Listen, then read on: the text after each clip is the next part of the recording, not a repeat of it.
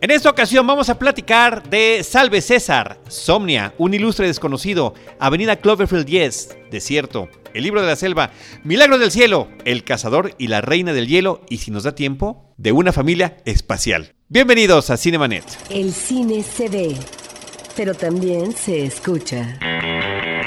Se vive, se percibe, se comparte. Cinemanet comienza. Carlos del Río y Roberto Ortiz en cabina. www.cinemanet.com.mx es nuestro portal, es un espacio dedicado al mundo cinematográfico.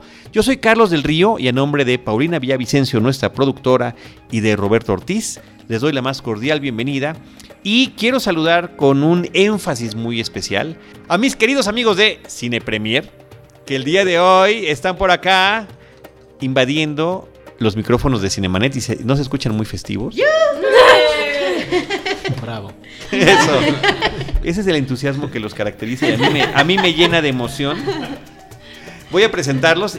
Jessica, comillas, Penny, comillas, Oliva, ¿cómo estás? Hola, muy bien, gracias por Penny, qué gusto tenerte de nuevo por acá. Bueno, muchas gracias Charlie por invitarnos. Diana Su, Yo también regreso a estos micrófonos y sí estoy muy emocionada. No aplaudí porque no sabía si ah, teníamos que aplaudir o no. sí, esto- fue un silencio de miedo, o sea, Sí. fue un silencio de miedo, no sabíamos si podíamos hablar. Y me encanta que esté todo mi equipo aquí junto. No, está increíble, les agradezco mucho que estén todos. Sergio López Aguirre, primera ocasión que nos visitas, muchas gracias. No, hombre, gracias a ustedes. Soy como, soy como virgen en cine. No durará mucho, no te preocupes. Qué bueno que es un podcast y, y no, no pueden ver más cosas. Y también novato, novicio en estos micrófonos, Arturo Magañar. Estoy muy contento porque es la primera vez que me invitan y, y siempre los escucho y nunca me habían invitado y, y por fin lo logré. No sé si quedó clara esa parte donde no lo habíamos invitado. ¿Viste cómo te hizo Sí, Pancho tantito? sí, sentí así medio... Un poco sí reclamo así, este, sutil. No, no fue tan sutil. Iván Ivanovich Morales, ¿cómo estás? Muy bien, muy contento de estar aquí de vuelta, de regreso y de retorno. Eso sí, hay que decir que Iván, eh, en estos años que hemos eh, trabajado en este tema del podcast, nos ha acompañado en muchas ocasiones. Es que yo soy fan de los podcasts. Sí. Y, y- pero bueno, pero además, ¿en cuántos espacios hemos, lo hemos hecho? Cinemanet en diferentes sedes, además. Pues en todas las que has estado. En estado. todas, en todas y cada una de ellas. ¿Qué pasó, Prau? Mi, mi productora me está haciendo señas como que hay que hablar de las películas. Ahorita vamos a hablar de las películas. Pero primero, bueno, además de saludarles y de agradecerles que estén por acá con nosotros, compartiendo con los amigos de Cinemanet, yo sí quisiera aprovechar la oportunidad para reiterar el tema de que ya desde hace casi 30 episodios, Cinemanet No, ya 30. Cinemanet se congratula de que Cine Premier ya tenga esos 30 episodios, de que ya es- compartimos este espacio del podcast, de que con, semana con semana, me parece que los miércoles es el que están publicando, Sí. están eh, pues saliendo con noticias, novedades de lo que cada uno está haciendo y una perspectiva también distinta. Somos podcast, pero bueno, hablamos de, de diferentes cosas desde diferentes perspectivas. Así que no sé si quieran platicar un poquito. Todos son eh, copartícipes de ese podcast. Eh, hay que señalar, por cierto, yo me acuerdo desde los primeros episodios, que el que no estaba, tampoco lo habían invitado, era Arturo Magañarse. Pero no estaba porque se la pasaba de viaje. ¿Y dónde anda ahorita? Pues está en Europa. ¿Y dónde? Pues no sé, creo que en Estados Unidos. ¿Y dónde está? Y se la pasaba narrando sus viajes, o sea que sí estabas. Y además sí al principio. Arturo tenía una cápsula que, que ya no le ha dado tiempo de, de continuar haciendo, que era una cápsula bien bonita como informativa, más, más producida que el resto del show, porque justo nuestro, nuestro podcast es muy conversación, o sea, somos nada más nosotros hablando de pues, lo que se nos ocurre en ese día, no está tan estructurado, pero creo que eso es lo, lo padre de la diversidad podcastiana, que cada quien hace, hace diferentes cosas. Y sí, estamos hoy en el... Hoy justamente publicamos el 30. La, la verdad es que a mí esas, esas cápsulas me, me- gusta mucho hacerlas. Ya antes había trabajado en, en- en un programa de radio y me gustaba hacer ese tipo de, como de, pro- de proyectos. El como investigar un tema, desarrollarlo, meterle audio, música, entrevistas y demás. Y pues un día este, Edgar Durán se le ocurrió hacer una cosa similar. Hicimos una propuesta, les gustó y de ahí pues nos echamos creo, como 10 cápsulas. Tocamos de todos los temas Star Wars, este, cine mexicano, este, historia de, de- de algunas cosas interesantes ahí también del cine y pues bueno, espero que en algún momento pueda tener la oportunidad de, y el tiempo sobre todo, de regresar a hacerlas de nuevo. Pues aquí depende de los compañeros de Cine Premier. Ellos No, dirán. Es que está el trabajo. Sergio, pues este, a mí sí me gustaría que comentaras algo de, de este proyecto que tienen ahora en el podcast. Está padre. Ya. No, pues sí, la idea que tenía Iván. De hecho, hace, o sea, hace unos, unos minutos antes de reunirnos acá, decía que él quería hacer el podcast de Cine Premier casi a la par que empezó Cinemanet, ¿no? ¿No es así? Sí. Y, y ya hasta hace 30 episodios que vendrían siendo en semanas casi a, 30 semanas. a 20 a 20 semanas de un año, por decirlo. Ah, sí. Eh, pues ya, finalmente se, se dio. Hay, hay algunas cositas que sí queremos como arreglar, eh, más que nada en el término del audio, eh, que ahí estamos lográndolo, pero creo que sí en, en el, en el, digamos, mood de, de qué es lo que queremos que sea el podcast, eh, estamos, estamos llevándolo por el camino que, pues, que queremos. Qué padre, pues muchas felicidades, Penny. Diana, no sé si quieren comentar algo al respecto. No, pues vamos por el camino del bien, creo. Estamos trabajando en las cosas que nos fallan, pero, pero vamos bien, yo creo. A mí me emociona mucho ese proyecto. Yo Bueno, quiero, yo sí, quiero mucho el podcast porque cuando yo entré a Cine Premier hace siete meses, entonces entré, digamos que las cosas ya llevan mucho tiempo haciéndose y el podcast es algo que yo vi nacer, digámoslo así. Entonces me, me es, es uno del, no es mío, pero es uno de los bebés en los que yo he contribuido y por eso me gusta tanto hacer el podcast y además sí ha habido una evolución de los que nos escuchan, como ya están preguntando y comentan y o se quejan o no. Entonces es algo que me entusiasma mucho hacer todas las semanas con, pues, con todos los que están para hacerlo. Sí, es, Ya le echaron un a Penny, porque como andaba con, con voz de hombre, le Ah, dijeron, es que tuve una laringitis. le dijeron Terrible. este, Penny, ¿qué, qué voz tan sexy, algo así te pusieron, ¿no? Sí, lástima que no es la mía, de verdad. Me sentía como que estaba engañando al mundo un poco, que era un poco fraude, pero, pero es que tuve una infección de garganta terrible y se me fue la voz como por una semana, creo. Entonces, sí. Sí, mi piropo fue para mi voz, que no es real, pero gracias.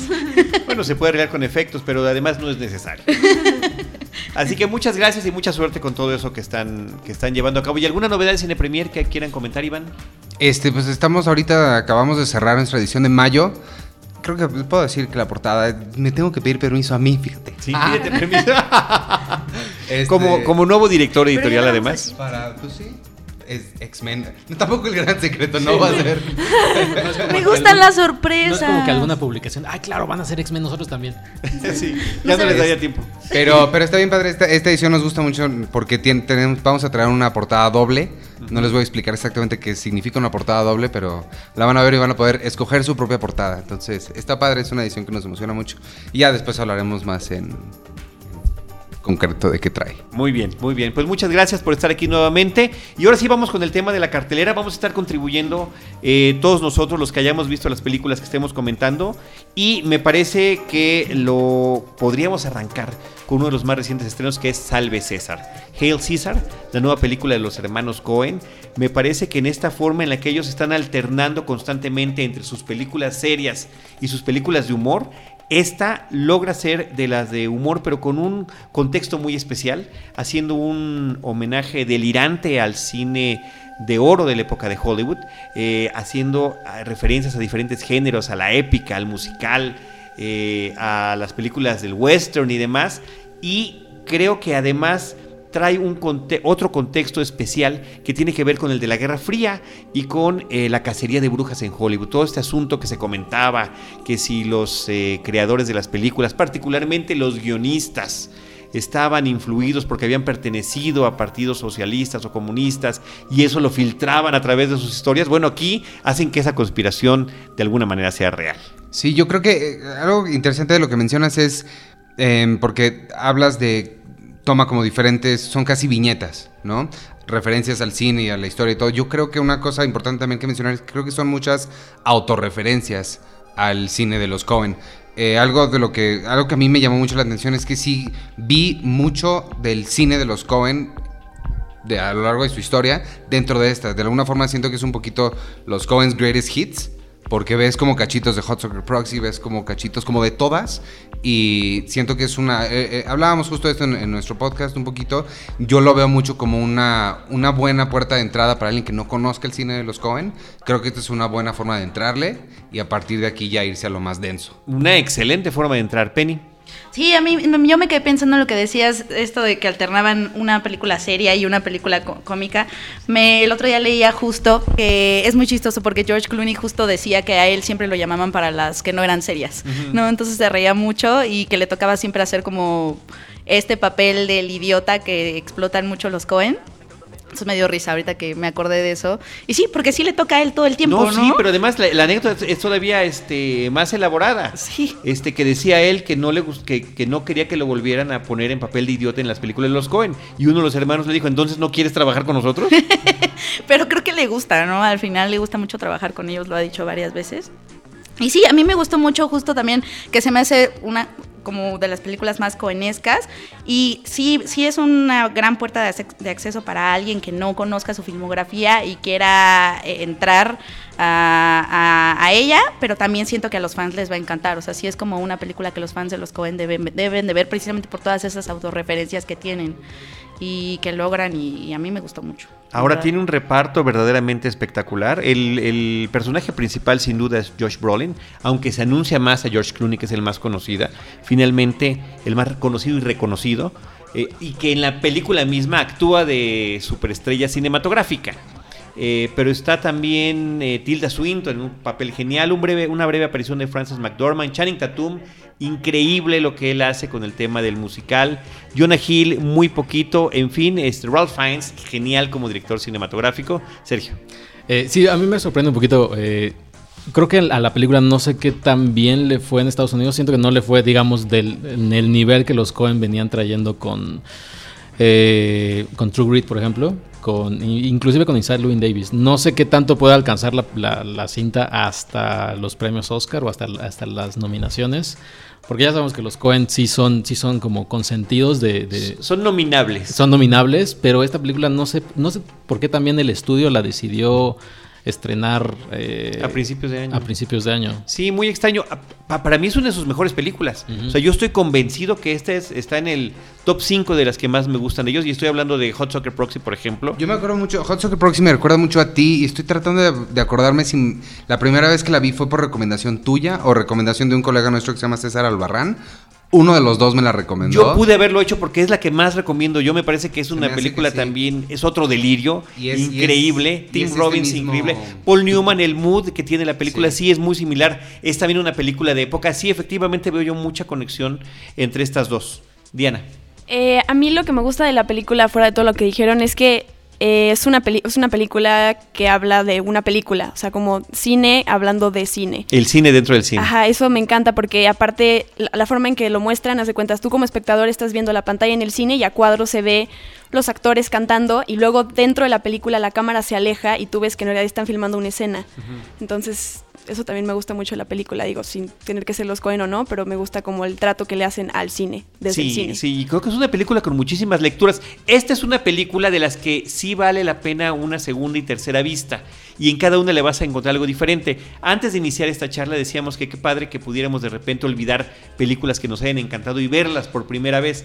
Pero creo que esta de Salve César, uno le va a encontrar diferentes cosas, diferentes aspectos, diferentes detalles. Creo que está plagada de detalles. Sí, es Están que- cuidando al máximo lo que significaba un gran estudio en esa gran época de los 50. Creo que en general el cine de los Cohen es muy revisitable y cada vez que las ves, y- o sea, Inside Llewyn Davis la puedes ver y decidir en una en una vista o en una ¿cómo dijiste? visionada En un primer visionaje. Este- Diría Roberto Ortiz para. y puedes dedicarte nada más a ver al gato Sí. y es una película entera. Puedes dedicarte nada más a escuchar la música y es otra película. Sí. Igual pasa con, con la otra de George Clooney que me gusta mucho, Brother, Where Art Thou?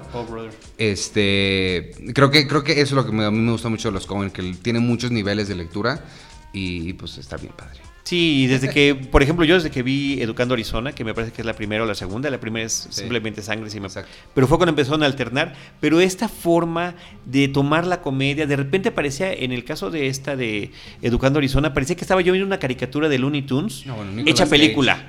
Una locura sensacional, este prólogo que dura casi 20 minutos y después entran los créditos de la película, en fin, llena de detalles de ese tipo. Y me parece que esta es una versión extraordinariamente sofisticada de ese tipo de cine. Entonces, eh, creo que es una gran recomendación. En mi caso, sin saber qué es lo que me espera en el resto del año, ya se metió al, al top 10 de las, de las películas que seguramente estaremos comentando a finales de, de este 2016 o principios del 2017. Sí llegamos y esperamos llegar con mucho entusiasmo y, y con muchas películas vistas. Se puso oscuro. No, de repente, esto. de repente vienen películas como X-Men Apocalypse y demás, entonces dice uno, ¿qué, ¿de qué se trata, no? Sí, bueno. Veo, veo mucho de Walking Dead y estoy ya muy nervioso. Para Charlie. Pero bueno, ¿alguien quiere agregar algo más de Hail Caesar? Que la vayan a ver. Que la Sí. vayan a ver, definitivamente hay que ir a ver. Creo que tiene nada más un- una cosita que sí, alguna gente podría verle como un punto negativo, pero tienen que entrar al juego de que están representando una película hecha en muchas eh, formas como una película de los 50 o, o Sí. esa época.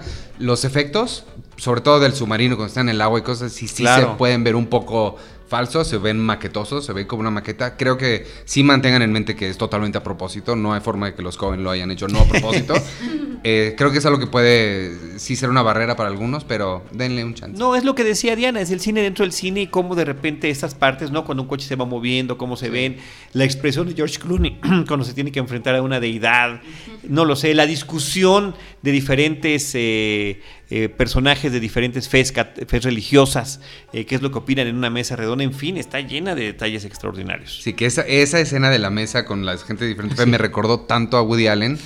O sea, sí, me pareció como un sketch de Woody Allen en el que... Hay, hay un par de situaciones, esa es una, qué bueno que lo comentas, se me estaba yendo ese detalle. Hay otra, no sé si recuerdan Días de Radio. Sí. En Días de Radio, eh, hay un, eh, el día que la gente de, de religión judía decide descansar, no pueden prender la televisión ni la radio, ni- bueno, ahí era la radio, ¿no? Y los vecinos de al lado, los vecinos comunistas, estaban echando relajo. Y de repente un tío gordito, además ellos no habían comido ni nada porque guard- se guardan ciertas reservas, que no entiendo ni, ni conozco bien. Si alguien la sabe, que me la siga de una vez. ¿No? ¿Nadie? El caso es que el tío gordito dice, voy a hablar con esos para que sepan que deben de respetarnos. Y de repente se tarda dos, tres, cuatro horas. Y regresa y dice, ah, qué rico comí, pero ¿cómo que comiste hoy? Sí, pero es que este, eh, lo que sucede, y ya estaba contagiado con el entusiasmo comunista de los vecinos, y decía, es que el proletariado somos los que estamos trabajando y los capitalistas se llevan todo. Y dice, Dios mío, ¿qué, qué te pasó con estos hombres? ¿Qué va a decir Dios de ti? Dios, Dios no existe. ¿no? Ay, es que Woody Allen es... Pero hay una cosa muy similar, sin, sin echarla a perder, sin echar un spoiler, que sucede en esta película, Sí. en ese mismo contexto. En fin, Salve César de Joel e Ethan Cohen. Vamos ahora con otra película que en nuestro país se llama Somnia.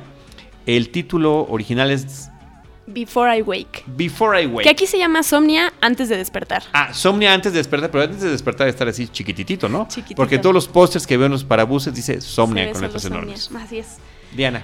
Eh, primero que nada, está catalogada como, bueno, categorizada como película de terror.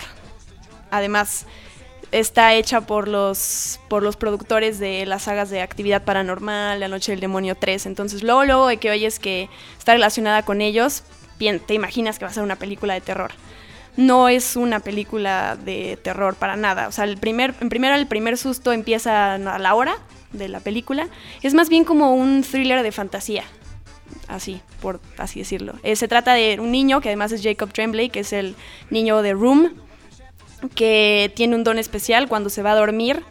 Todos sus sueños se manifiestan en la realidad, sean buenos o malos, en este caso son pesadillas y entonces sus monstruos salen. Em, está es original el guion, me, me- me gustó por ese lado, pero no me gusta la parte primero que vas esperando una película que, que no es, que es una película de terror. Eh, esa- esa es la promesa de la publicidad, a final de cuentas. Sí, bueno, y en, y en todos lados, en, en las cadenas de cine, en y MDB, todos los lugares donde también está como, ¿cuál es la, la- el género de la película? Terror. Entonces, creo que por ese lado está mal. Sale también Kate Bosworth, como la mamá de, de Jacob Tremblay en la película.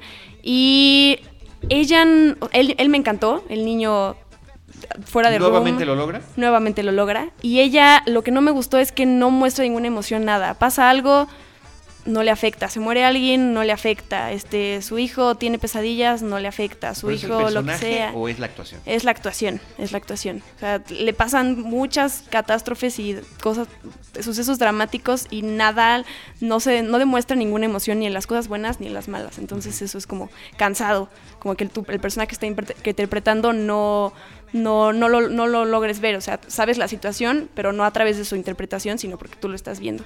me, me- me explico. Em, fuera de eso, creo que es una película que si, tiene, si te gustan las películas de terror, puedes ir a verla, pero no es una película memorable de terror. Y por supuesto que, bueno, ya lo dije, no es de terror más bien, pero no es una película que vaya, que trascienda, pues. Muy bien, pues ahí está, Before I Wake. ¿Quieres comentar algo, Iván? No, absolutamente Te, nada. te vi cara de que como que me acerco al micrófono, te, te vi muy gallito con el micrófono de repente. No. ok, muy bien. Before I Wake, Somnia. Y eh, ahí lo que habría que agradecer sería la premisa, que podría ser original, que Así es, es. interesante. La premisa y el actor. Yo, yo quiero destacar eh, de la siguiente película que voy a mencionar brevemente, Un ilustre desconocido, una película francesa, una cinta que me parece que se estrenó originalmente en el Tour de Cine francés aquí en nuestro país. Es una película del 2014. ¿Y cómo se llama en francés? Eh, se llama Anilur Inconnu. Ah, ok. Por supuesto que, que no está bien pronunciado, pero quise que sonara así más o menos. El director es Matthew Delaporte y está protagonizada por Matthew Kasovitz, que para mayor referencia, y una referencia sencilla, es que es el interés romántico de Amélie, Ah. para que lo tengamos bien ubicado. Oye, él es director también de. Y es realizador cinematográfico, sí. Tiene varias. es este un hombre de muchas de muchos talentos. En este caso su talento es aparentemente ser un donadie, es un vendedor de bienes raíces que se encarga de llevar clientes para que conozcan los departamentos, las casas y demás, y él se la pasa observándolos. Y lo que hace después es convertirse en ellos, a través de la observación, a través del maquillaje, a través de la ropa y de la entonación, eh, trata de vivir las vidas que él no está viviendo Como Selig. como Selig, pero Selig lo hacía como por una cuestión de una eh, enfermedad, de una patología, ¿no? Este se mimetiza porque así lo está, lo está deseando, lo consigue. ¿Te acuerdas de Mujer Soltera Busca? Claro. Un caso similar. Ya. Un caso similar. Hasta que tratan, ¿no? Inclusive en algún momento de ver si eh, estas dos personalidades coinciden con la de la persona original y este que lo está imitando. Me parece Wow. que también es una premisa muy original, muy bien actuada la película. Es un thriller, es un thriller muy emocionante y que es eh, mejor verla mientras menos información tengan ustedes. Me parece que eh, es una cinta que da gusto que llegue a la cartera comercial. No está en muchas salas, así que hay que echarle un ojito para ver en dónde la pueden encontrar. Así que está un ilustre desconocido. Y ahora vámonos con una que hemos visto la mayor parte de nosotros, me parece, que es Avenida Cloverfield 10. Iván. Pues lo único malo de eso es que yo no vi Avenida Cloverfield 1, ni 2, ni 3, ni 4, ni 5, ni 6, ni 7, ni 8, ni 9. Plop. También hiciste este- este- esta broma en Sí, la- la. No, No, no, no la había gastado. en el podcast no la hice. La hice ahorita. La hice, no, la hice pero con... Con, Con el tráiler. Con Hateful Eight. Que no vi Hateful 1, 2, 3. Oye, viene los siete magníficos. Ah, sí.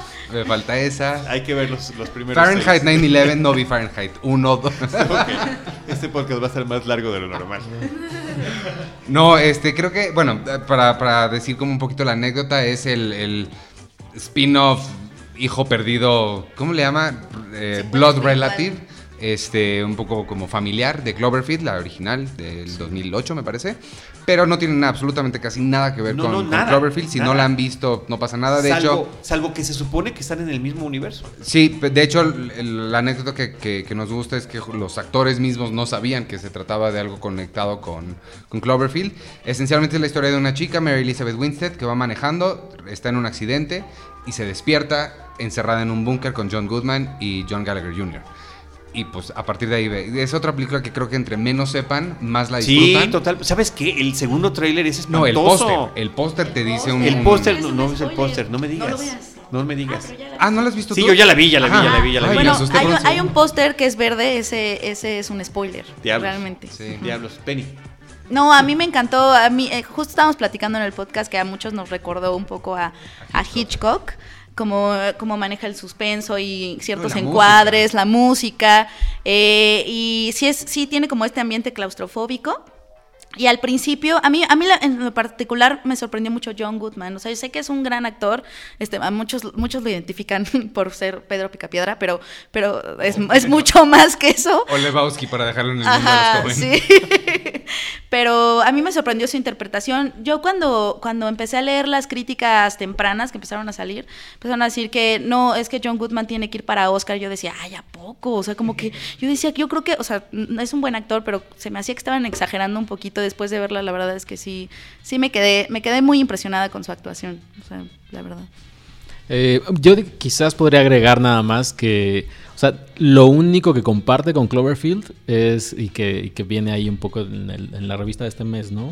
Eh, John Goodman trabaja, el per- personaje de John Goodman trabaja en la misma empresa a la que va a ir el protagonista de Cloverfield de la primera. Él se va a ir a Japón. John Goodman trabaja en esta misma empresa que es como internacional y es, es esto que es lo único compartido que tienen en este Pues universo. sí, pero es como en las caricaturas de, de Warner Brothers. Es Mark Acme también, ¿no? Ajá, exacto. O es como... Está Slusho. Sale el Slusho por ahí en algún Ah, sí, lugar. cierto. Ese, ese era un tema, ¿verdad? Sí. Sí. Pero bueno, son pequeños detallitos. ¿Te gustó o no te gustó? No, sí, sí me gustó mucho. Ah, ok.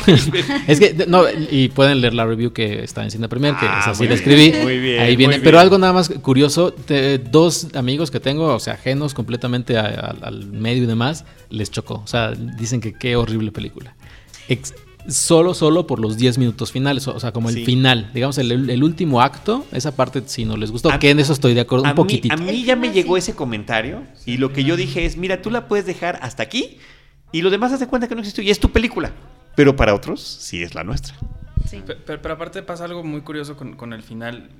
Ya cuando, cuando, cuando, lo, cuando lo ves, como que lo perdonas. O sea, la- la- todo el resto de la película es tan bueno que cuando llega este final y esta escena rara, ahí es como, bueno, pues ya, ¿no? Te la, te la paso. Pero en realidad es que, que la, la película para, para, para todos aquellos que, que fuimos fans de, de Cloverfield, sí es muy interesante que yo me enteré de esta secuela hace unos meses. O sea, nadie sabía nada de que se estaba haciendo.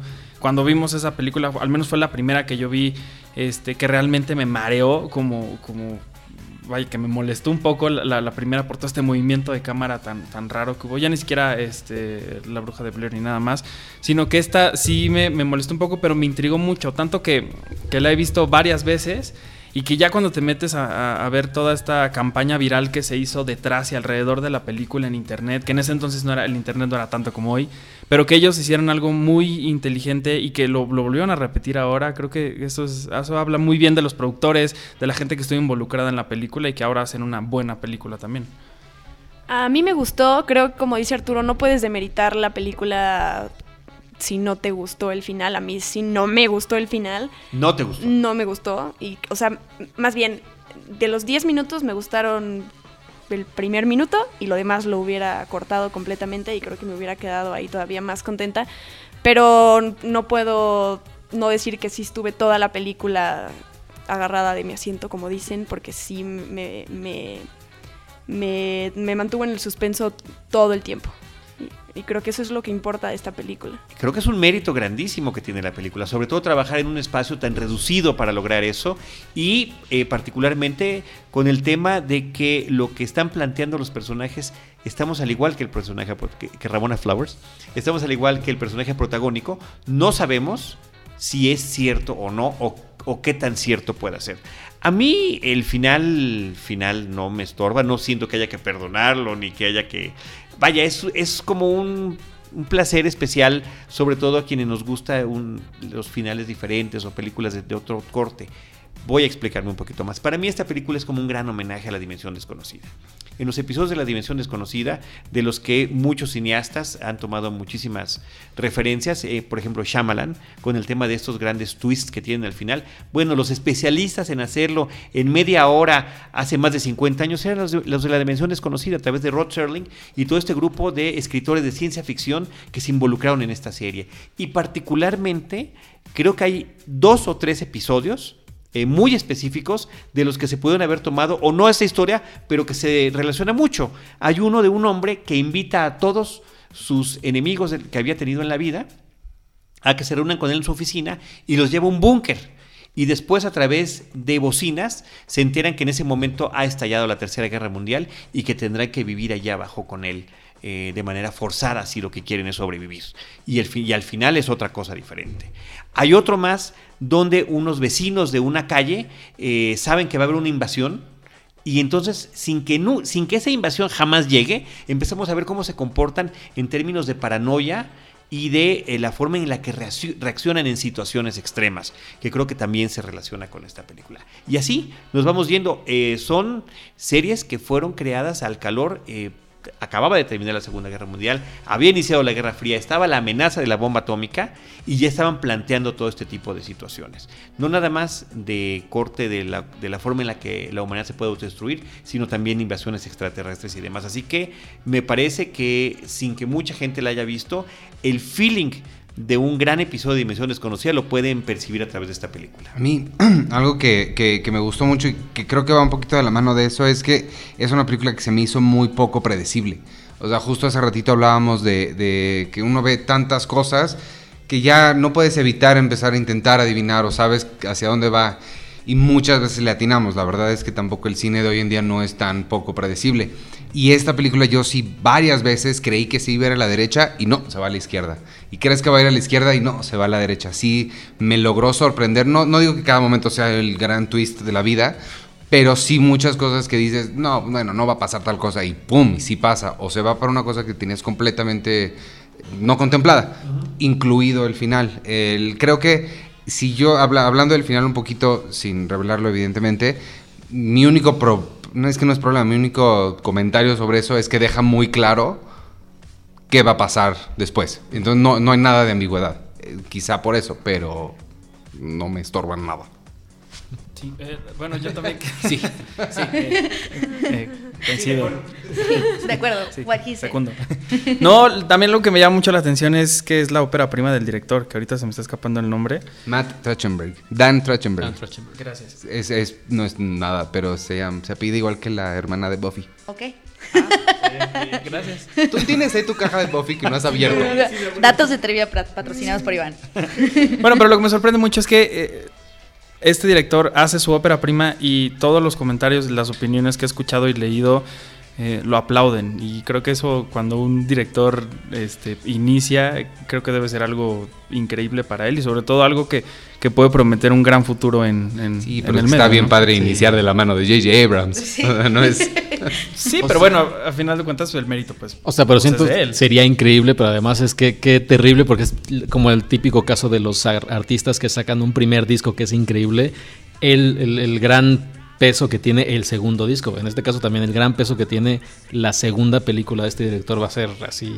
uf. Porque si ya no tiene a J.J. Abrams y ya es él solito, Hay mucha presión. La presión es tremenda y, y ahí está el caso de Shyamalan, ¿eh? nada más por Sí, mencionar bueno.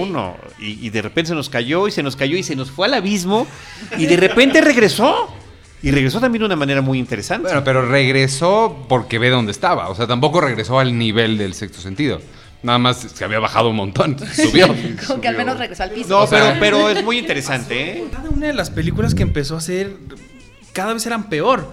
O sea, sí, de verdad, Sí, No, fue no, se fue en caída libre muy la, cañón. la- ¿Cómo se llama? La aldea está bien padre. la aldea, la aldea no está mal. está, wow. No, Unbreakable Unbreakable es, es genial, no, pero es que después de Unbreakable, después de la aldea, después del sexto sentido, es cuando ya se empieza ahí. Sí, la de- Eh, con las plantitas, esa es. La de las Oh, plantas. Eso. iu. Esa después, Sí. si quieres, la- yo, yo la puedo defender. No, no digo que sea genial ni nada, pero sí me la pasé bien. Muy bien, vámonos de eh, Avenida Cloverfield 10, que es eh, 10 Cloverfield Lane, el título original. Vámonos a un lugar sin plantitas o casi sin plantitas, al desierto. Desierto de Jonás Cuarón. Es una película que... eh, Todos me empiezan a señalar.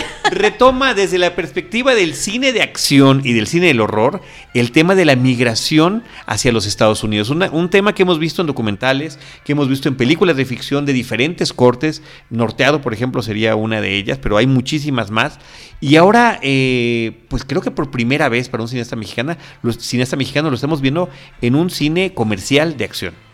Sí, o sea, de hecho, si nos ponemos. Yo creo que si nos ponemos muy estrictos, yo no la, yo no la podría categorizar como película sobre la migración.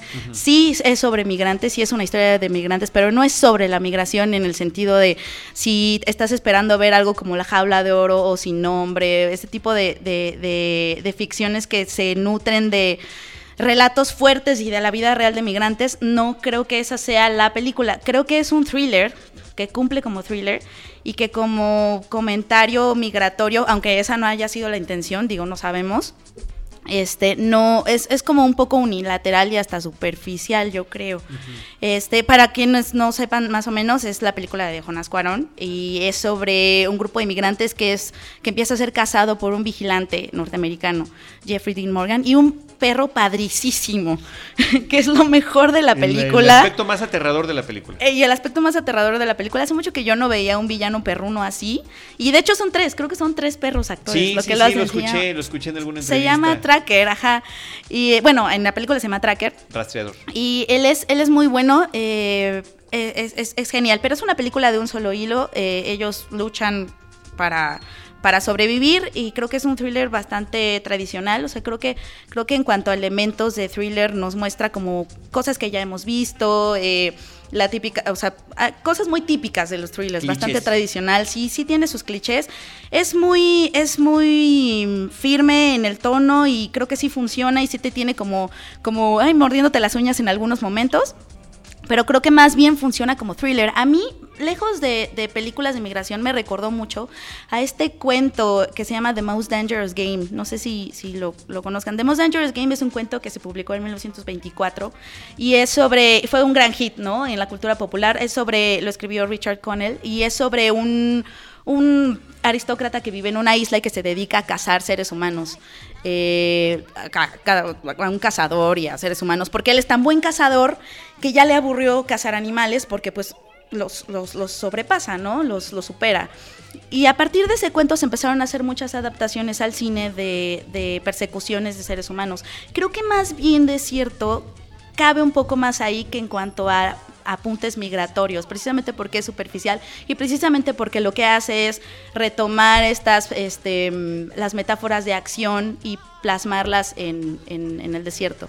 Ahora sí tiene una connotación política, yo creo por lo que está pasando ahorita, eh, por los temas electorales de Estados Unidos y porque además no es cualquier desierto, ¿no? Es la frontera de Estados Unidos y México. Entonces, Claro, no, bueno, en ese sentido, o sea, lo que yo me refiero como con el aspecto migratorio, todo tiene o sea, que ver con el tránsito Totalmente. de México a los Estados Unidos a través de este desierto. Sí, totalmente. O sea, sí tiene una connotación política, haya sido la intención o no eh, de eso. Pero, pero creo que más bien funciona como, como thriller y como apunte migratorio es un poco es un, un poco unilateral, porque realmente no sabemos nunca eh, de dónde vienen, la- o sea, por qué esta persona odia tanto a los migrantes, tanto como para matarlos así a quemarropa, a sangre fría, sin ningún tipo de miramiento.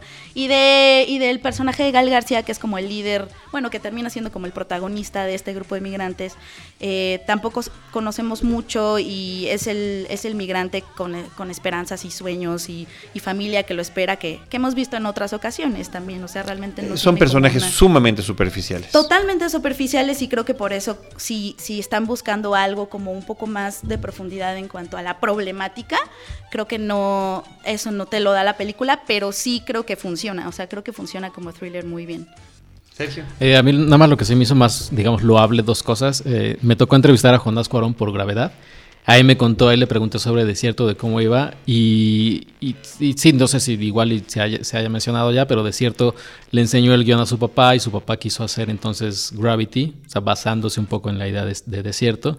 Y ya después él quería hacer, como mencionaba Penny, el este cine de acción de los de los 70 que era que también significaba como una denuncia es el cine de Charles Bronson de este inclusive el, el Black Exploitation no más o menos se llama es Black Exploitation eh, que eran de denuncias y demás. Él quería como enfocarse ir- irse por ahí a diferencia de otros títulos como eh, mm, eh, La jaula de oro o Sin nombre que es Sin nombre se llama la de Kari Fukunaga no Sí, eh, buenísima. Ajá, es, es muy buena, pero sí eh, se basa más o se va más hacia, la- hacia la denuncia, hacia el drama, que hacia lo que está haciendo. No, y además Cuarón. sin nombre en particular tiene que ver con el tránsito dentro de México. Ah, por la bestia, sobre todo es el camino de la bestia. Sí, pero el, el hecho de que Jonás Cuarón lo haya querido hacer, o sea, no haya querido irse por el mismo camino que hemos visto N mil veces del cine de frontera, bla, bla, bla, y que lo haya querido trans, eh, iba a decir transmediar a, a acción, sí es bastante loable. Sí, bueno, este, por eso decía yo, es la primera película comercial posiblemente eso, con esta temática. Y hace que resuene en nuestras cabezas eso justo. O sea, Y- como que si la identifiques y si te acuerdes de ella y si te, que te deja pensando como, ¿qué? ¿Qué está pasando? Ajá. Los vigilantes en esas películas que mencionas o que te mencionó, pues eran los buenos. Por cierto, eran los que tenían que tomar la justicia por su propia mano para vengarse de los que habían hecho el mal. Aquí este, el asunto está al revés completamente. Yo eh, tengo una pregunta para, porque ahorita que decías, este, muchas de, la- de las críticas negativas que diste hacia Desierto, que eran sobre lo, lo vacío de los, de los personajes, o que son muy planos o con poca profundidad, son similares a las críticas que recibió Gravedad sobre Sandra Bullock, que también nunca sabe una es muy plana. Mi pregunta es esa, o sea, si no fuera por el, el nivel técnico que tuvo Gravedad, sería una, o sea, el- tan, tan, no tan increíble como, como lo fue. O sea, sería muy similar a Desierto en ese sentido. Bueno, yo sí, o sea, yo sí creo que si Gravedad no hubiera tenido como el nivel técnico y de innovación, sí considerablemente sería mucho, muchísimo menos memorable. O sea, yo sí creo. Déjame articular mejor. ¿Desierto es Gravedad sin la tecnología? Mm, no, porque te digo que Desierto sí tiene, en particular Desierto sí tiene una connotación política. Justo, justo en la review yo decía que quizá si no, si fuera cualquier desierto en cualquier punto del planeta, en cualquier geografía, quizá no habría nada más que decir sobre ella más que cumple como thriller, te mantiene como, como en suspenso, qué bueno es el perro. Este, Jonás Cuarón hace un buen largometraje, funciona, sabe su oficio, se ve madurez y ya. Pero eh, lo, que a, lo que a mí me resonó en particular de Desierto es que hay mucho, es como si estuviéramos, para mí ya se convirtió, por lo que está pasando en Estados Unidos y por lo que muchas eh, declaraciones que hay gente que sí quiere eso en el mundo. Hay gente que ha dicho últimamente que quiere eso, que, que haya un o sea, que, que Donald Trump ponga un lugar de vacaciones y tú puedas ir a cazar migrantes y que además te paguen por cada casa confirmada que, que hayas hecho. Esas cosas sí, o sea, eso que estamos viendo en la pantalla que nos parece una pesadilla fronteriza, sí está pasando en la cabeza de gente. Es, es muy relevante Entonces, por el, por el tiempo. yo creo que coyunturalmente le da Ya. otro tipo de resonancia que a lo mejor no tendría si hubiera pasado hace cinco años. O en otro O sea, si dentro de cuatro años que el presidente Trump ya haya arreglado todo, ya no va a ser relevante. Exacto, o sea, ya cuando Trump haya arreglado al mundo y todo.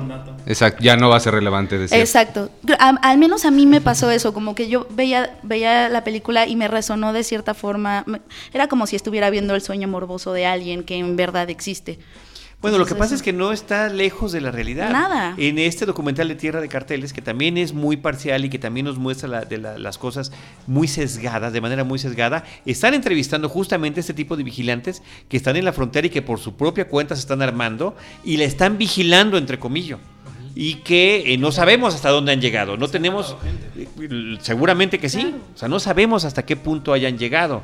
Pero ahí están. Y ellos se justifican diciendo el discurso de Trump, traen tal cosa, son gente mala, es únicamente tráfico de drogas, así se justificaban en el caso de Tierra de Carteles, Claro. por mencionar esa película. Y hay una película de, de una de las de Machete, Robert De Niro sale como un legislador estadounidense que en sus tiempos libres se va a matar gente a la frontera. Justamente como lo hace este personaje interpretado por Jeffrey Dean Morgan. Entonces, no es tampoco ninguna novedad. No, para nada. Y, y- y la película en ningún momento se siente ni caricaturizada. Creo que eso también es, es bastante loable y tiene mucho mérito. No se siente caricaturizada, ni descabellada, ni inverosímil. O sea, en ningún momento te paras y dices, ¿esto qué? No, o sea, te- te tiene- En el cine. Cuando está cine. pasado otras Cuando veces. te ha pasado, por supuesto que nos ha pasado que quieres aventar las palomitas y salirte. Ajá, no, eso no nos, eso no pasa para nada y creo que eso sí, o sea, Jonas Cuarón sabe cómo hacer un thriller, lo sabe. Dice, no, bye. Jonás Cuarón sabe cómo hacer un thriller y, y- y creo que es un largometraje, es una muy buena carta de presentación. O sea, ya nos había dado año uña, pero creo que comercialmente es una muy buena carta de presentación de él. Muy bien, pues ahí está Desierto de Jonás Cuarón. Vámonos ahora con el libro de la selva, de Jungle Book, esta versión eh, que es imposible pensarla, verla eh, y describirla sin hablar de la película original animada de Walt Disney de los 60. ¿Quién arranca? Diana, Diana, Diana, ya, te toca. Préstale el micrófono, Penny.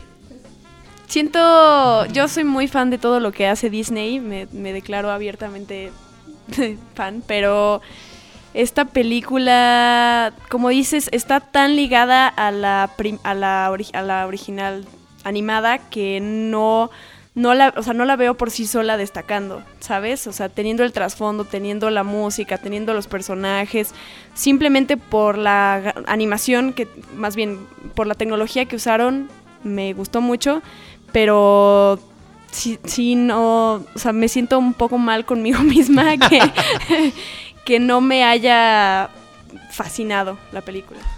Yo siento también que sí, la película digamos, me sorprende mucho. Había leído, quise quedarme hasta los créditos finales, pero mis papás que decidieron irse. Sobre todo porque decían que son muchos. Eh, pero hasta el final decía, creo que decía tu tío Slash Film que lo. Samuel L. Jackson unir a dos selvas. que lo más impresionante de todo es que el último crédito decía algo como filmada en el centro de Los Ángeles. Cuando ves todo lo que, lo que John Favreau logró, sí, o sea, técnicamente sí es al nivel de eh, Richard Parker, ¿cómo se llama? Eh, Life of Pi, o sea que es a ese nivel. Pero sí, también no puedes no, puedes no dejar de pensar en, la película animada, en las canciones sobre todo, que estos números musicales sí se quedaron así por debajo terriblemente. Pero también creo que es la más, la que tiene este, esta esta ligadura de, de, pensar en la animada, más que Alicia en el País de las Maravillas de Tim Burton y más que 101 Dálmatas, que fue, creo que fue como la primer live action que se hizo de un clásico, entre comillas, de, Disney. A mí me da mucho, yo no la he visto, pero me da mucha curiosidad verla por justo esto que están diciendo, porque yo no tengo la referencia de la película original. ¿Qué? Asumo, quiero asumir que la vi en algún momento porque sí fui Madre Santa. ¿Nunca has buscado lo más vital? He visto ese, ese cacho porque me lo han puesto. y porque Diana y yo cantamos la canción todo el tiempo. Pero sí, la verdad es que no, no la tengo ni remotamente fresca. Entonces, este sí me llama la atención verla desde ese punto de vista sin estar comparando, porque, pues, para ver, sí, sí. A mí me encomendaron hacer la crítica de esta película y justo cuando iba a verla yo sí tenía esta idea en la cabeza de por qué Disney está haciendo esto, por qué, por qué si es una película tan increíble que a todos nos encanta que, está muy bien hecha, ¿por qué no hacen otra cosa distinta? ¿no? Al final, bueno, pues por dinero y bla, bla, bla, pero... Pero lo, lo, que, lo que sí es que, pese a que yo soy detractor de esta era de Disney de quiero hacer todo en live action, al final la película es visualmente increíble, sorprende, tienen algunos momentos eh, muy padres, como decía Diana, la técnica que se, que se, utilizó para crear a los animales, el cómo se, se explora un poco más eh, la historia más apegada a, los textos de Rudyard Kipling. Eh, creo que eso es como un punto muy a su favor, pero sí al final eh, yo de repente sentía como que estaba viendo la película, pero aquí tenía la, animada en la cabeza, ¿no? Entonces, y a la hora de, escribir la crítica terminé hablando de la animada, porque es, es inevitable el, comparar y es inevitable que si tienes este icónico número musical de Busca lo más vital, que ahora lo meten con calzador completamente que ni Héctor Bonilla pudo hacer algo similar a, Tintán, que la canción al final de, Francisco Céspedes es, rompe muchísimo con... con, tú te preguntas, ¿por qué estoy viendo esto? ¿no? si la película no es musical, ¿por qué empieza a cantar este, este güey? Entonces, y te paras. Y, te y avientas las, las, palomitas como Penny de esto, ok, ¿no? Sí. Pero pues bueno, al final, este... Eh, se nota que va a haber una segunda parte, ¿no? fue un trancazo en taquilla, seguramente, eh, bueno, ya se anunció que, va, a haber una live action de, Peter Pan. Yo lo único que espero es, por favor, que nunca se metan con el Rey León, porque soy muy fan. Pero pues ya, al final... Pero, aunque, aunque, pero aunque se metan con el Rey León, tú puedes seguir viendo la original, no le pasa nada, ahí se queda. Bueno, o sea, y ya lo han hecho con, o sea, como digo, siento un Dálmatas, Cenicienta, hubo una, eh, Maléfica, un spin-off. o sea, vaya, no es como que es la primera vez que hacen un live action de Disney. Pues ya lo han hecho desde hace un buen, no nos hemos dado cuenta porque lo han hecho inteligentemente gradual y no nos percatamos, pero ya se viene ahorita la ola de El Jorobado de Notre Dame. Eh, ¿Cuál te dijiste? Peter Pan. Peter Pan, y así. Dumbo, yo quiero ver cómo. A mí sí me emociona ver cómo hacen Dumbo. La bestia, la bella y la bestia. La bella y la bestia. Sí, está padre, yo sí. Atlantis, uff, clásico. Ay, Atlantis a mí sí me gustó. Pero sí, o sea, al final es disfrutable la película. Yo creo que esta es una, una película que puede pasar, puede volvernos bipolares Yo fui con todas estas mismas bajas expectativas, sobre todo con el tema de... Es una de mis películas favoritas de Disney, posiblemente sea mi favorita. Todavía no, no he hecho ese, ese, ese, esa lista para saber exactamente cuál. La animada, ¿te refieres? La animada, claro. Ah, sí. Creo además, sí, sí, Diana, vamos a conectarnos de las originales. Estamos, estamos partiendo de las referencias. Y es muy probablemente una de las mejor dobladas películas de, de Disney. Sí, es Ah, increíble. animada. Ah, La animada, pues, regreso a la animada, regreso a la versión Estamos animada. hablando de la animada. Es un buen trabajo en- en- en- Muy bueno, muy bueno, muy bueno. La- Usa tu voz de micrófono, por favor. Este, que en esta ocasión también se hizo un muy buen doblaje, digo, no a la par, pero que, que se agradece que al menos Disney sí tenga ese cuidado de escoger bien a sus, a sus actores de doblaje. Muy bien elaborado está el doblaje de la nueva película. Pero eh, no nos podemos desprender del anterior porque tampoco John Favreau ni todo el equipo lo logró hacer.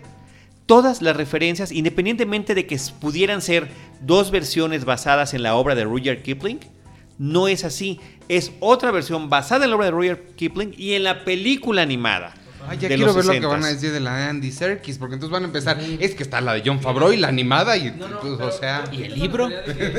De que John Favreau al final, este, alguien le dijo, oye, di que esto es un homenaje completamente, porque de otra manera sí hubiera sido cri- muy criticada por eso y él se la pasa repite y repite y repite, es que es un homenaje y es un homenaje y es un homenaje, sí, pero es una película que a 60 años la gente sigue queriendo mucho. Y a pesar de que de, de eso fue un gran eh, trancazo en taquilla y creo que la de Andy Serkis creo que ya se, se va a retrasar un poco por Se lo mismo, porque, porque sí las de- le- les ha de haber dado miedo... eh, pues bueno, los números en taquilla, que los números son muy crueles y creo que no les va a ayudar mucho. Pero ¿cuál es la de Andy Serkis? A ver. No tengo la menor idea. Se llama, se va a llamar, se llamaba Jungle Book Origins o Jungle Book algo, le cambiaron a Jungle Book. o sea, para, para todavía confundir más a la gente. Pero sí, yo no tengo idea de, de, de qué...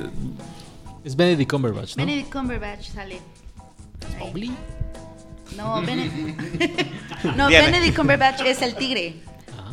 Bueno, retomando el live action de, de Disney, del Sí, libro de de la lo que selva. hablar. Sí, a mí lo que me pasa con esta película es que ya tengo dos referencias recientes de live actions que ha hecho Disney, que es Maléfica y La Cenicienta, y en ambas han aportado eh, cosas muy diferentes y muy y, y- y- y que- destaca que sí son muy diferentes de las animadas. En, en Cenicienta es esta la mamá, el que conoce al príncipe antes. En Maléfica es esta villana que en realidad tiene un corazón. Y en el libro de la selva, fuera de que tiene un final diferente, que hay un par de cosas que Mowgli no está haciendo en la animada, no hay tal cosa destacable para que la película por sí sola sea sea este Memorable. ajá, sea diferente. Pues, pues a mí sí me gustó y a mí me parece que en algún momento pueden ser hasta complementarias. Esta es una película más violenta. Esta es una película en el que eh, efectivamente algunos de los personajes pueden o no morir a lo largo de la historia y que eh, abunda en algunos pasajes que nunca habíamos visto. Hay otros que efectivamente se repiten. Y me parece que en ese momento de la repetición literal es cuando peor fallan. Esta película pudo ni siquiera haber tenido números musicales y hubiera sido mejor. El meterlos forzados me parecía como si estuviera yo en un, no sé, en el Barón Rojo, ¿no? En uno de esos bares de, de- de restaurante donde están tocando covers y que, y que son los covers completamente X, o sea, medio se parecen, ¿no? Tienen la misma letra, la música va un poquito más despacito o va un poquito más rápida. Los números musicales me parece que es lo menos acertado de la película. Pero todo lo demás me, me sorprendió la animación, me sorprendió la tercera dimensión. Efectivamente, en una película que está filmada en estudio, pantalla verde y que prácticamente todo. Es otra película animada.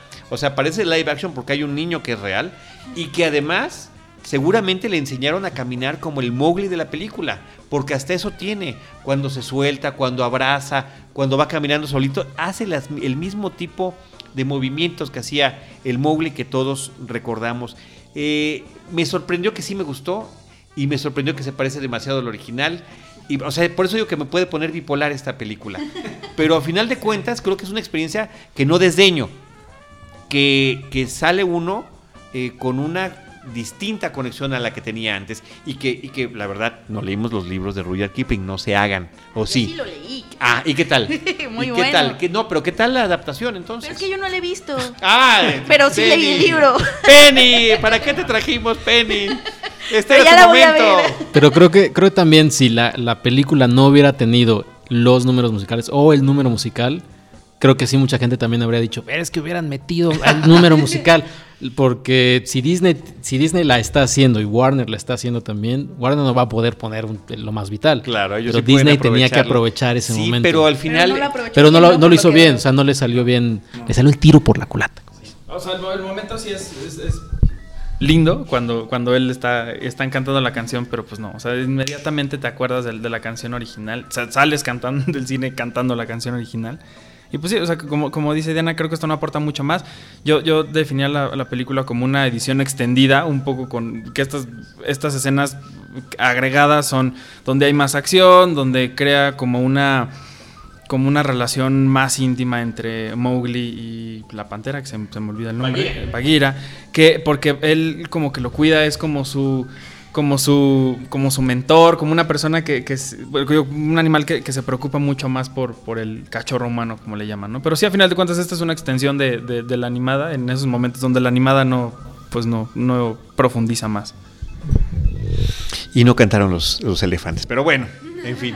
Eso, Ah. Ya no sé si quiero verla, Charlie. es, es interesante, es interesante que además sean los únicos animales que no hablan de la película, me parece. Sí, y es, es como, y, y si este, esta escena con, con los elefantes sí es, sí es muy entrañable, es, es muy emocionante. Al menos a mí sí me, sí me, me llegó un poco. Bueno, vayan a ver. Iván, después entrevistamos a ver qué te parece, porque queremos que veas las dos. Ahora tú vas a ver la live action primero y después. Y después sí, yo tengo muchas, yo tengo muchas ganas de verla, pero sí les advierto que yo no tiendo a tener opiniones muy negativas sobre las cosas. Muy bien. Vámonos del libro, del libro de la vida a Milagros del Cielo. Sí, yo fui la única en esta mesa que vi esa la única película. valiente. La, única valiente. tu valor, lo celebramos. Y ¿sabes qué, Diana? El micrófono es tuyo. Eh, entrevisté a Eugenio Derbez, por eso también vi la tráetelo, porque película. lo necesitamos para el podcast nuestro. Llévatelo. Eh, ¿Qué puedo decir de la película? La película está basada en la historia de una familia que los, los papás y tres hijas, una de las niñas empieza a desarrollar una enfermedad en el estómago, se le empieza a inflar, tiene muchísimo dolor y la familia no sabe qué es. Evidentemente, como lo dice el spoiler en el título de la película, Milagro del Cielo, pues algo bueno le va a pasar a la niña. Eh, yo la recibí como una telenovela, o sea, como un en tono de telenovela, donde todo el tiempo lloran. Jennifer Garner se la vive llorando, este, que la hija, que llora, que ya está bien, que no, que, que ahora está muy mal y de repente que no tanto, pero ríe, pero tienen una vida, son, ellos creen en, en- Dios y Dios los castiga de esa manera tan fea dándole una enfermedad a la hija y Jennifer llora y luego vuelve a llorar, entonces solo producción Hollywood es lo que yo lo, lo- la diferenciaría de esa manera de una telenovela mexicana, pero sí es una película muy pesada en ese sentido porque es demasiado drama, demasiado, y es para que el espectador sea, ay, pobrecita, ay, ¿por qué le pasa eso? Como yo ve- veía a mi abuelita viendo las telenovelas y me acordé así, o sea, sí me sentía así. Em, y pues ya Eugenio Derbez tiene un papel, es el, es el doctor que hace reír a la niña, como los otros papeles. Es un papel, digamos, es el doctor que la, la cuida, entonces es un papel más serio porque no, no tiene el papel de ser el bufón en la película.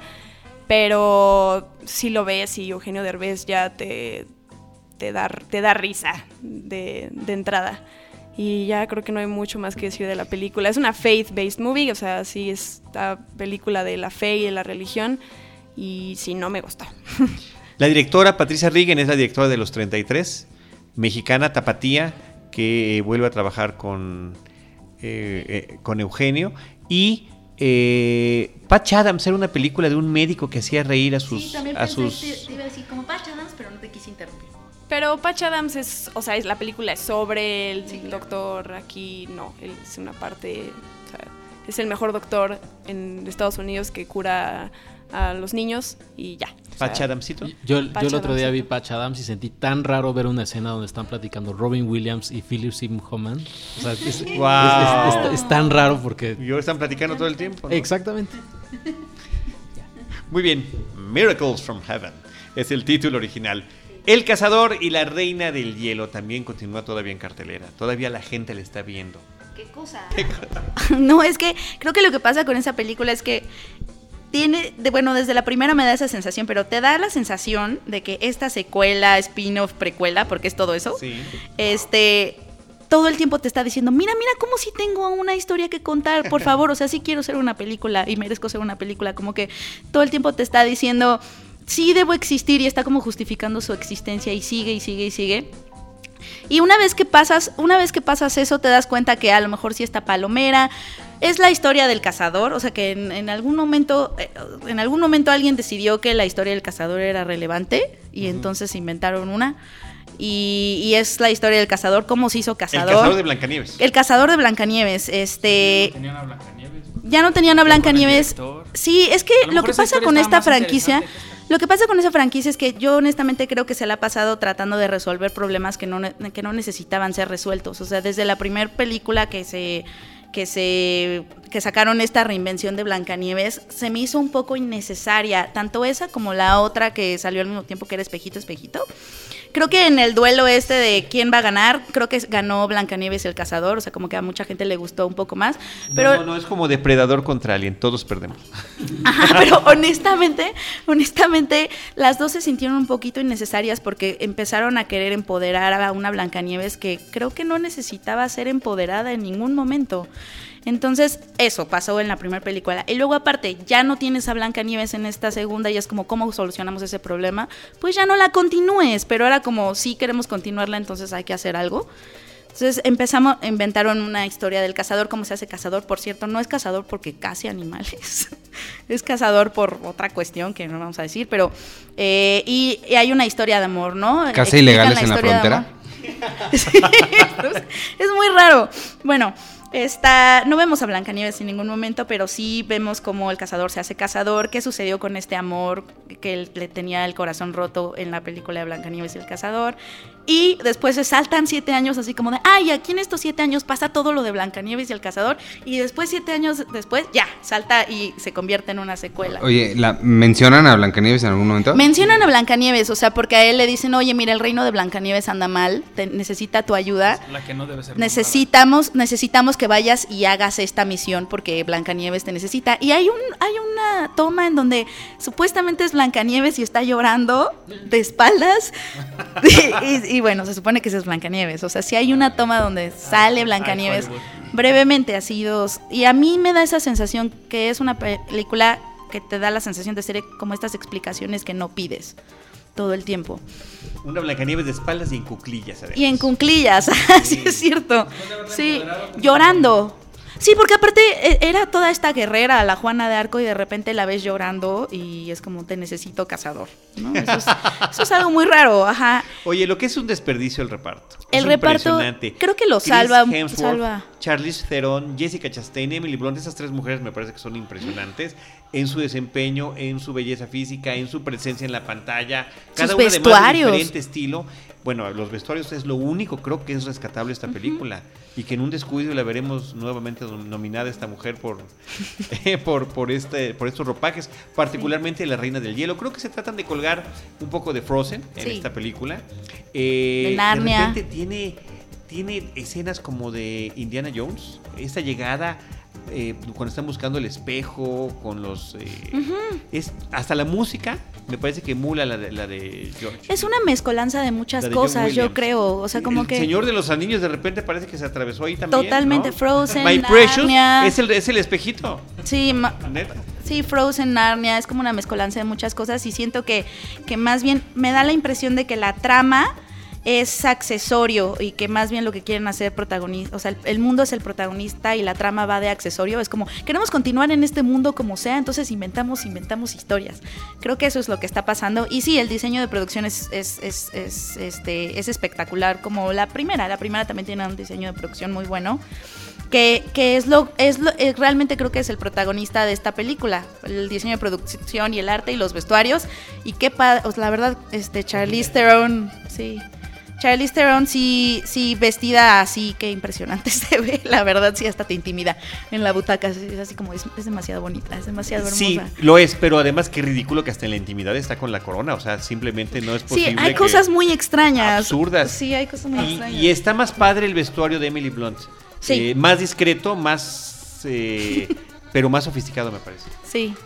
Sí, sí, y, y la verdad es que no. Una vez que ya te resignas, es que tiene, para que la disfrutes tienes que estar muy resignado, o sea, tienes que resignarte totalmente a que estás viendo algo muy innecesario y es como de, bueno, lo que sí tiene, lo que sí creo que tiene es que es mucho más luminosa que la primera, o sea, la primera era más oscura, esta es más luminosa, más familiar, más de el amor incondicional, una historia de amor.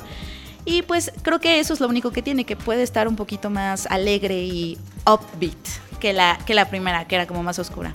Tú ya la viste, Arthur, ¿verdad? No, no lo he visto y no tengo nada que agregar de la película, salvo de que hoy vi el tráiler de La chica del tren con Emily Blunt, que, que me encantó cómo salió en el tráiler y quiero ver la película ya. No, es que Emily Blunt, Emily Blunt la verdad es una gran Blunt. actriz y el reparto sí está muy desperdiciado, como dice Charlie. O sea, sí, sí duele de repente ver a una Jessica Chastain en un, en un personaje pues raro, en el que necesita, o sea, en- está empoderada, pero cae en los clichés del empoderamiento femenino, yo creo. Y del enamoramiento. Y del enamoramiento. The Huntsman's Winter's War es el título original. Y vamos a acabar con una película española que en México se llama Una familia espacial y que ese no es su título original. Se llama Atrapa la bandera.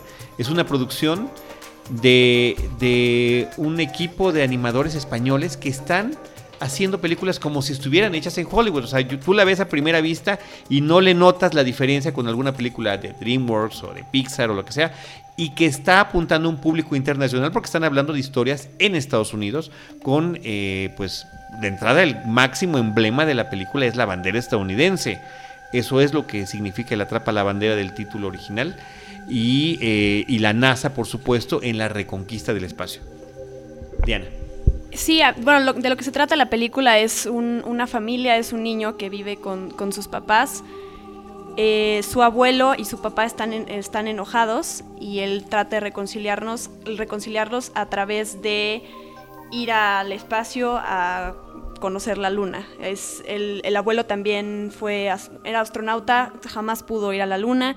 Eh, el papá también lo tuvo frustrado y entonces el niño en- se mete y traspasa las, la barrera. Al, al final es que se va al espacio y, y- y- y el abuelo va con él. Entonces de eso trata la película. A mí, a mí lo, que, lo que me gusta es la animación. Creo que ganó, ganó, los, el, el- ganó el Goya, ¿no?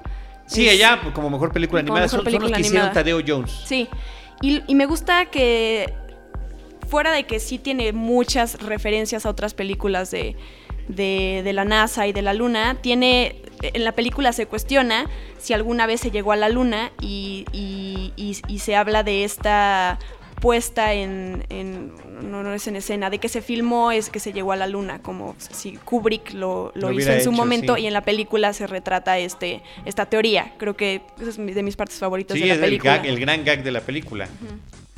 Eh, pero realmente más allá de eso no tiene mucho, mucho que aportar. Es eh, una película que efectivamente, como mencionas, Diana, toma referentes de otras cintas de Hollywood muy importantes. Space Cowboys me parece que podría ser una de las que más podría referenciar, sobre todo por el hecho de que tienen que ser los veteranos los que vengan a salvar el día. Y esta alusión a la carrera espacial cuando era un asunto ideológico eh, en los años 60 y que finalmente en la época actual tendría que ser una carrera del capitalismo voraz, donde hay un individuo muy al estilo de Donald Trump que lo que quisiera es llegar a la luna para hacerle un gran negocio. Y eh, finalmente lo que tienen que hacer los otros es demostrar que efectivamente el hombre sí había llegado a la luna, por las razones de la conquista espacial y demás. En fin, pues ahí está, atrapa la bandera. No sé por qué últimamente hemos visto ya varios casos de películas españolas que las rebautizan en nuestro país con fines comerciales. Tan solo la película ganadora de los Goyas eh, este año que es eh, Truman.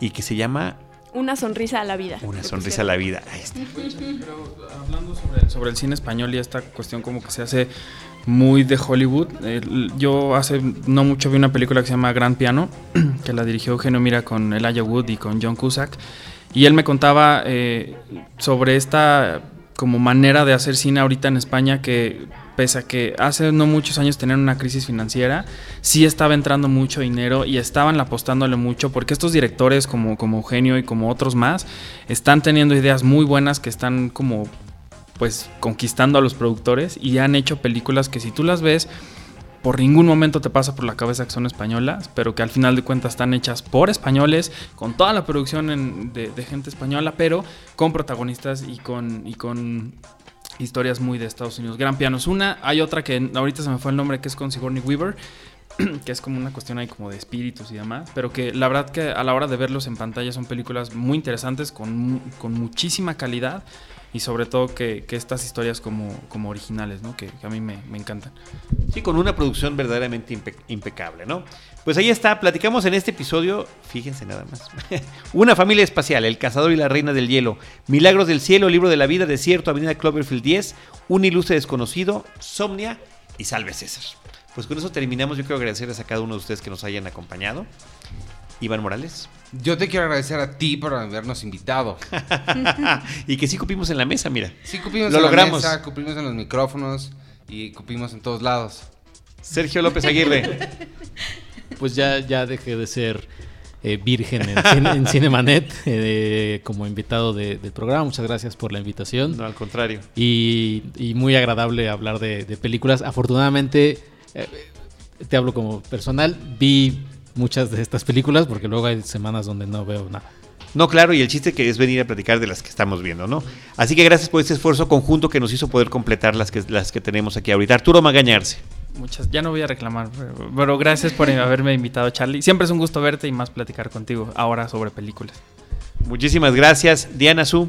Muchísimas gracias, Charlie. Eh, te lo- como te lo dije la primera vez que vine aquí, te admiro mucho, aprendo mucho de ti cuando te leo y cuando te escucho y cuando te veo. Entonces, esto de verdad que es un- una No. gran experiencia para mí. Muchas, Muchas gracias. No, al contrario, gracias a todos. Aprendemos de todos y, la, la diversidad de opiniones es lo que nos, nos favorece aquí. Y también de toda la gente que nos escucha, sobre todo cuando dicen que están o no de acuerdo. Y efectivamente algo que les gusta eh, y, y que agradezco mucho a todos los que nos escuchan de Cinemanet es efectivamente esa parte en la que Roberto y yo normalmente disentimos de lo que estamos diciendo, ¿no?